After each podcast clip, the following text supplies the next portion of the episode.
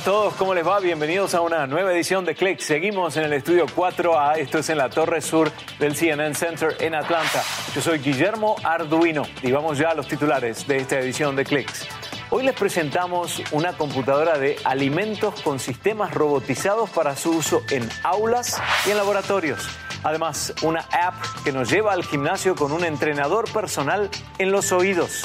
Y también Magic Leap al servicio de la educación, un proyecto de realidad aumentada de la Universidad de Miami. Hoy dirige Michael Fetch desde el Control F aquí en el CNN Center. Bueno, la empresa Amazon ha dado a conocer que Queens, en la ciudad de Nueva York, y Arlington, en Virginia, son las ciudades elegidas para sus nuevas oficinas centrales en Estados Unidos. La inversión de Amazon es muy significativa, 5 mil millones de dólares y la potencial creación de 50 mil puestos de trabajo entre las dos sedes. Solo para ahí, ¿eh? porque Nashville, Tennessee, además es el nuevo centro de excelencia para su operación de negocios, que es responsable de aspectos como satisfacción al cliente, transporte, cadena de suministro y otras actividades similares. Allí, en Nashville, se crearán 5 mil puestos de trabajo. El efecto multiplicador es lo que se analiza en este momento, ya que las comunidades inmediatas y periféricas verán un impacto importantísimo en cuanto a demanda y puestos de trabajo. Con más de 610 mil empleados en todo el mundo, 250 mil de ellos en Norteamérica, Amazon se posiciona en el número uno del índice de satisfacción al cliente de Estados Unidos, número dos de la lista de empresas más admiradas de Fortune Magazine, número uno en la encuesta de reputación corporativa Harry y número uno también en empresas de Estados Unidos de LinkedIn. A veces los pequeños detalles tienen un impacto mayor, dice Tim McFarlane, que es un veterano de la Fuerza Aérea de Estados Unidos y hoy empleado de Amazon. McFarlane inventó un transportador de los famosos robots anaranjados de Amazon que cuando no funcionan o hay que trasladarlos, suponían una tarea un tanto difícil. Son los robots que se encargan de navegar los pasillos de los depósitos de Amazon que pertenecen a la misma unidad que Tim McFarlane, tecnología robótica de Amazon.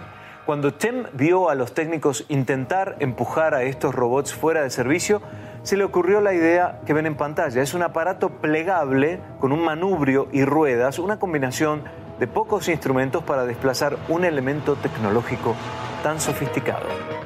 Y un grupo de estudiantes de la Universidad MIT tuvo esta idea innovadora, una computadora de alimentos, una plataforma tecnológica de agricultura con ambiente controlado que utiliza sistemas robotizados para controlar las condiciones del tiempo, así como la energía y el crecimiento de la planta dentro de esa cámara. Esta idea apunta a aplicarse en aulas escolares con alumnos entre 8 y 14 años de edad y la experiencia de crecimiento de sus plantas se puede ajustar de forma manual o automática según lo desee el docente.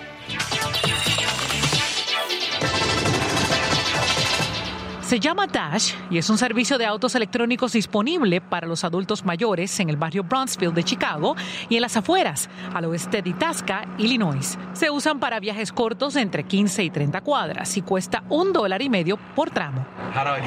¿Cómo lo llevo desde la estación de trenes al trabajo o a su casa? Esos últimos dos o tres kilómetros. Identificamos ese problema y pensamos en cómo solucionarlo. Por ahora, los autos Dash operan como Lyft o Uber y tienen conductores al volante. Pero la empresa visualiza un futuro sin conductores, yendo y viniendo por todas partes en los barrios, incluso en Chicago, porque no es fácil para todos llegar hasta la tienda. Considerando el tránsito y los servicios precarios de nuestras comunidades, pensamos en la gente y en atender sus necesidades. Hoy, los funcionarios estatales y las empresas enfocadas en la tecnología de vehículos autónomos anunciaron una nueva alianza para probar estos vehículos en Illinois. Envía la señal al resto del mundo de que Illinois está oficialmente abierto a los negocios en el tema de los vehículos conectados y autónomos. El anuncio se enfoca en las autopistas en el estado y en mejorar la seguridad. Según el Departamento de Transporte de Illinois, en 2017 murieron 1.090 personas en accidentes. Quieren que la automatización mejore estas cifras. Esta automatización creará una movilidad más segura y eficaz para todos y para todo. Más adelante, lo nuevo en una expo de contenido digital en Japón. Y también Samuel Burke con un anticipo desde Londres. Entrenamiento con tan solo audio. Los detalles aquí en Clicks en tan solo segundos.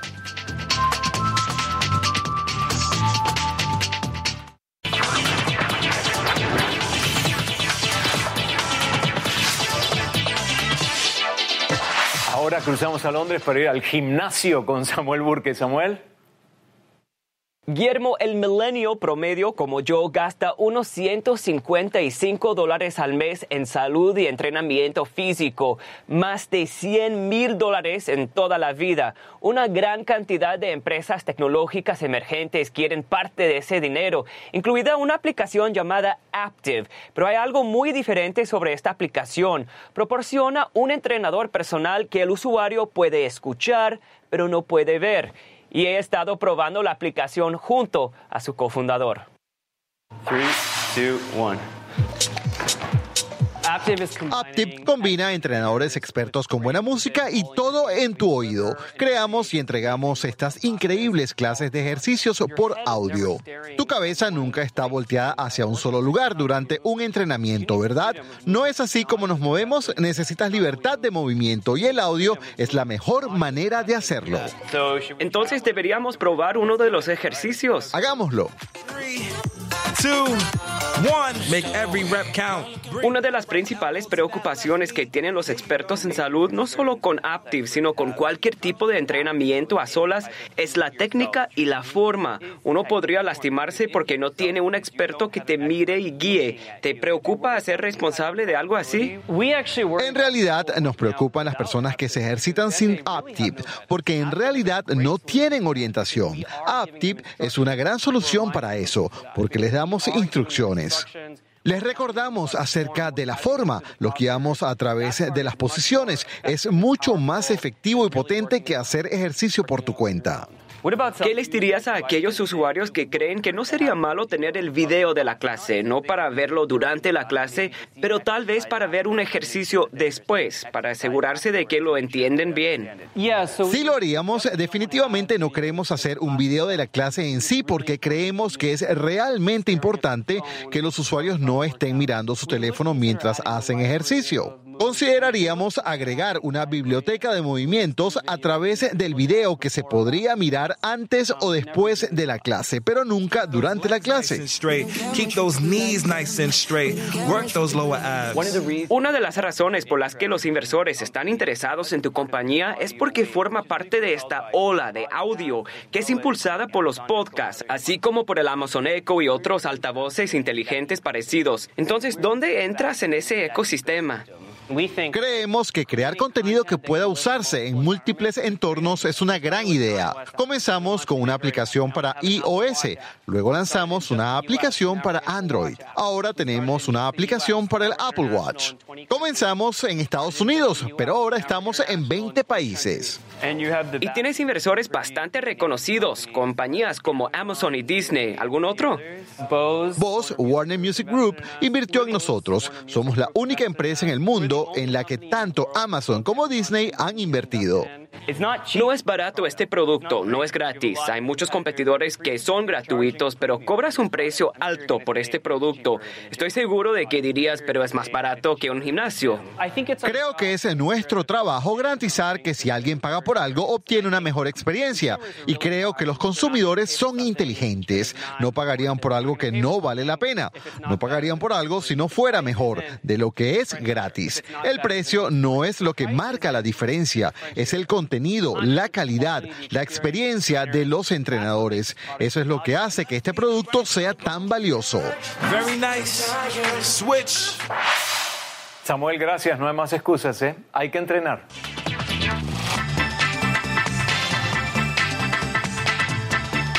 Con esta noticia, París cambiará completamente la forma en que su gente se traslada. Desde el mes de septiembre de 2019 comenzará a funcionar la flota, la flota más grande de bicicletas eléctricas, Veligo, que tiene un esquema de renta de e-bikes, pero un precio significativamente bajo, 40 euros por mes para una plaza de 20.000 bicicletas y el precio es mensual. El abono incluye el alquiler, el mantenimiento y la reparación de la bici y además numerosos empleadores ofrecen asumir el 50% del costo del abono en nombre de sus empleados. Hablemos ahora de autos a energía solar. No están en los concesionarios todavía, pero un grupo de alumnos de la Universidad de Berkeley en California trabajan en una nueva generación para las calles de su ciudad. Son autos solares que se parecen a los tradicionales, pero usan solo energía solar para su funcionamiento. Zephyr es su nombre y con una carga de 4 a 5 horas logra velocidades de 40 millas por hora.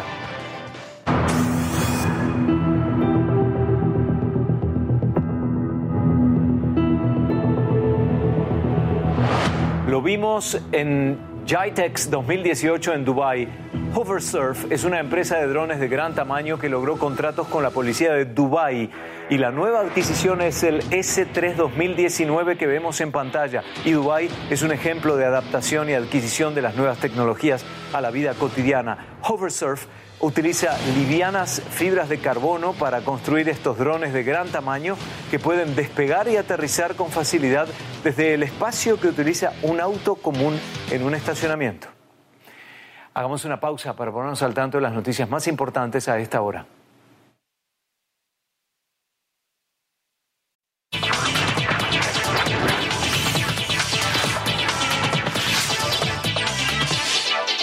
La industria del contenido necesita de una buena idea y una excelente ejecución. Primero vimos el Bit Summit de Los Ángeles hace semanas y ahora el DC Expo de Tokio.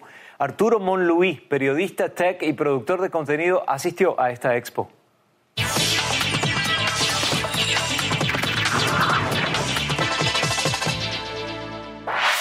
¿Qué se ve en DC Expo este año en Tokio para que ayude a esta buena idea a convertirse en un éxito? Pues mira, Guillermo, la verdad es de que este año eh, vi tecnologías asombrosas que tienen que ver justamente con la inteligencia artificial, eh, comunicadores, nuevos personajes. Eh, por ejemplo, en, en, términos de producción, justamente este año vimos un, hace poco un presentador de noticias que era generado por una inteligencia artificial que, bueno, a diferencia de lo que está aquí pasando en Japón, esto fue allá en China, aquí en Japón, por ejemplo, son animaciones, personajes del anime eh, son operados eh, como si fueran marionetas, como si fueran estos avatares digitales por personas. Son los famosos VTubers que se están volviendo muy populares. El año pasado eran tendencia, hoy son una realidad, son mega famosos aquí en Japón, a diferencia de otros países. Y estas tecnologías poco a poco empiezan a formarse. Algo que vi y que me maravilló también fueron androides operados como conductores de televisión y esto seguramente para algunos presentadores será un poco difícil de aceptar, pero son clones de conductores de televisión, androides operados por inteligencias artificiales. Sin duda alguna, los Juegos Olímpicos marcarán una, un antes y un después en la producción de contenidos en este país, Guillermo. Claro, hace muchísimos años, sin embargo, Arturo, venimos hablando de este tipo de disrupción en el mercado laboral, pero puntualmente, cuando hablamos de disciplinas, mencionaste a la inteligencia artificial. ¿Qué otra disciplina más se observa en DC Expo en Tokio este año? La realidad virtual, pero sobre todo las tecnologías ápticas. Algo que es tendencia y vi muchas compañías aquí es que no solamente te van a poner eh, dentro de los ambientes virtuales realidades alternas, sino que te harán sentir. Esto es eh, muy importante porque será una inmersión casi total. He probado eh, algunos productos que tienes eh, sensaciones ápticas estereoscópicas. Quiere decir que si tú en la realidad virtual, en estas producciones, ves un incendio, te acercas, vas a sentir más el calor. Si giras tu cuerpo, estarás sintiendo la sensación de calor justamente en esa parte del cuerpo.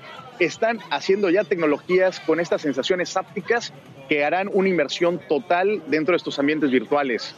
Es lo que vi y que me pareció maravilloso y seguramente eh, será una, una, gran realidad ya el, próximo año. ¿eh? Arturo, nos comentabas anteriormente el tema de los presentadores virtuales de televisión, ¿no? Bueno, hace poco en Shanghai se presentó uno. Vamos a verlo. Hello, you are watching English news program. I'm AI news anchor in Beijing. Se ve muy natural ese presentador virtual porque no es real. ¿Qué comparación podemos hacer entre este que era de la industria china con lo que se presenta en el DC Expo en Japón, en Tokio? Pues mira, hay una gran diferencia porque este conductor está operado por una inteligencia artificial que interpreta justamente la información y lo genera a través de computadoras. Sin embargo, una diferencia que está haciendo Japón, sobre todo con sus conductores virtuales, los VTubers, es que utilizan cámaras de reconocimiento facial. Y esto es muy importante porque estas cámaras reconocen las microexpresiones del rostro del humano que está operando a esta marioneta digital, que pues conecta más con, con, las audiencias porque genera más emociones, va eh, más interactivo, eh, hay un tracking, hay una captura de movimiento que es más congruente con los personajes. Y esto es una gran diferencia. También hemos visto estos conductores clones eh, que serán también tendencia, ya, ya lo son, y que poco a poco están eh, pues, en muchas convenciones, los he visto en muchas convenciones, clones robóticos, androides que ya están presentando y están contestando con la personalidad del conductor real aquí en Japón. Esto es eh, realmente increíble prácticamente, pero también espeluznante a veces. Allí vamos y además, bueno, allí en Japón se puede ver exactamente cuál será el futuro para el hemisferio occidental, ¿no? Finalmente, recién decías la realidad virtual, hablamos de inteligencia artificial. ¿Qué hay con el futuro de la realidad aumentada cuando hablamos de este tipo de contenido? Pues mira, el futuro de la realidad aumentada tiene que ver sobre todo, como te decía, de las sensaciones. Hace poco tuve la oportunidad de probar eh, una pantalla holográfica donde tú podías interactuar con los botones, podías tocar los botones en una pantalla que estaba flotando en el aire. Y esto eh, de las sensaciones ápticas es muy importante ahora porque gracias a pequeños microdisparadores de aire es que es posible que puedas sentir los botones, aunque no existan físicamente, los puedes sentir y estas realidades aumentadas, bueno, pues poco a poco también tendrán, eh, por ejemplo, eh, vida en los deportes electrónicos. Hay un deporte electrónico aquí que puedes tirar eh, bolas de, fuego, escudos, y que poco a poco está popularizando bastante. los deportes electrónicos, junto con la realidad, vas a quitarte la silla, vas a pararte y vas a jugar con realidades eh, alternas, mixtas, y este es el futuro que estamos viendo aquí en Japón, que ya está sucediendo, ya se está haciendo y que será tendencia y, moda allí en Occidente, por supuesto. Mi charla con Arturo Monluí, periodista tech y productor de contenido que asistió a la expo.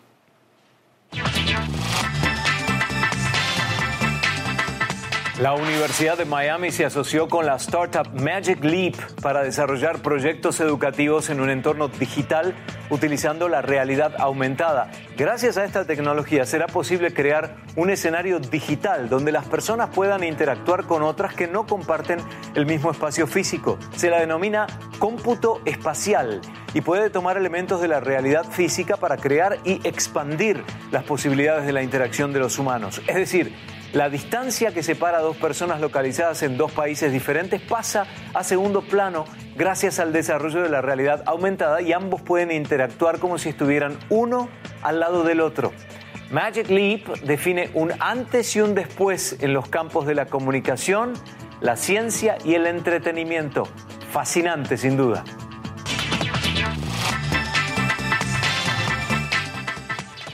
Y al regresar, una puerta cerrada ya no es razón para complicar la misión de un dron autocomandado, porque este dron es un robot volador que resuelve numerosas situaciones. Ya volvemos.